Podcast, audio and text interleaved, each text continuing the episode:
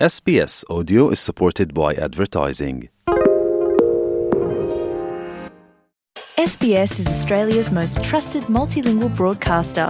Our listeners are loyal, highly engaged, and have supported countless local businesses. We offer advertising packages for businesses of all sizes. Our experienced sales team will guide you through the process of owning a great campaign.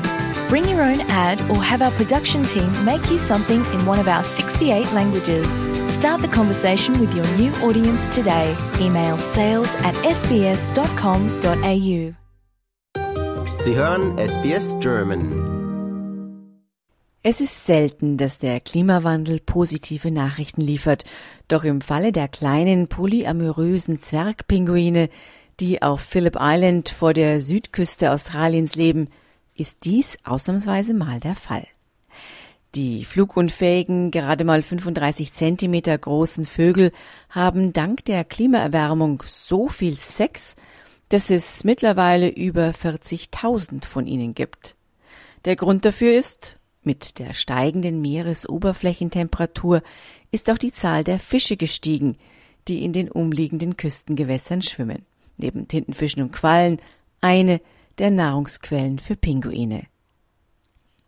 Dieser Nahrungszustrom bedeute, so Andre Chiaradia, Meereswissenschaftler des Phillip Island Nature Parks und außerordentlicher Professor an der Monash University in Melbourne, dass die opportunistischen kleinen Pinguine mehr Zeit und Energie für die Paarung hätten.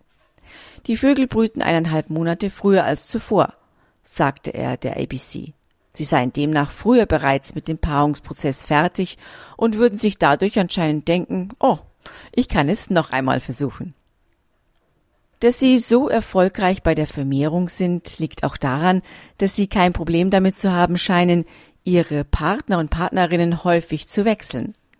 Wenn etwas schief geht, wenn die Beziehung nicht funktioniert, suchen sie sich einen neuen Partner, sagte der Forscher. Hinter den Kulissen können sie an einem Abend vier bis fünf Partner haben. Phillip Island, das 90 Minuten Fahrt von Melbourne entfernt liegt, ist für seine Population an Zwergpinguinen bekannt. Wie die flugunfähigen Vögel jeden Abend wieder an Land watscheln, ist eine der beliebtesten Touristenattraktionen Australiens. Begonnen hat der Pinguin-Boom auf der gerade mal 100 Quadratkilometer großen Insel bereits vor einigen Jahren. 2022 meldete die Pinguininsel schon einmal einen Rekord. Damals kehrten an einem Wochenende 5440 Pinguine nach der Futtersuche am Abend an den Strand zurück. So viele Vögel waren seit Beginn der Zählungen 1968 noch nie gesichtet worden. In früheren Jahren ging es diesen Little Penguins, wie die kleinsten Pinguine der Welt in Australien genannt werden, nicht immer gut. Vor allem in der Nähe der Städte wurde ihr Habitat beeinträchtigt.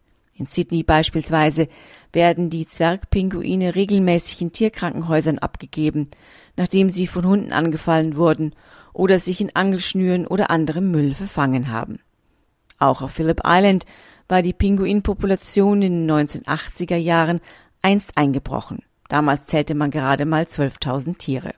Doch nachdem die Tiere und auch ihr Habitat besser geschützt wurden, entwickelten sich ihre Zahlen wieder mehr als positiv und die guten Nahrungsbedingungen durch die Erwärmung haben der Kolonie nun nochmals einen extra Schub verliehen. 2022 führten die Forscher die positive Entwicklung zudem auf das damals vorherrschende Klimaphänomen La Nina zurück, das ausreichend Niederschläge nach Australien brachte. Damit wurden ideale Bedingungen geschaffen und mehr Fische in Küstennähe gebracht, wo die Pinguine sie leichter fangen können. Doch während sich die Meeresoberflächentemperaturen derzeit positiv auf die Pinguine auf Phillip Island auswirken, haben andere Pinguinarten nicht ebenso viel Glück. Forscher gehen davon aus, dass durch die Klimaerwärmung 90 Prozent der Kaiserpinguine bis zum Jahr 2100 ausgestorben sein könnten. Erst im vergangenen Jahr meldeten Wissenschaftler, dass in insgesamt vier Kolonien in der Antarktis aufgrund des Tiefstands des Meereises vermutlich bis zu 10.000 Küken gestorben sind. Die Kolonien verschwanden zu einem Zeitpunkt, als die Küken ihre wasserdichten Federn noch nicht entwickelt hatten. Zudem wurde inzwischen erstmals die Vogelgrippe bei Säugetieren in der Antarktis nachgewiesen und inzwischen bestätigte die Regierung der antarktisnahen Falklandinseln, dass es Fälle unter Eselspinguinen auf Sea Lion Island gegeben habe. Bisher wurden schon über 200 tote Küken und einige erwachsene Tiere aufgefunden. Umso schöner, dass es von Phillip Island positive Nachrichten gibt und dass ab und zu der Klimawandel auch für Positives sorgt. Das war für SBS Audio Barbara Barkhausen. Lust auf weitere Interviews und Geschichten? Uns gibt's auf allen großen Podcast-Plattformen wie Apple, Google und Spotify.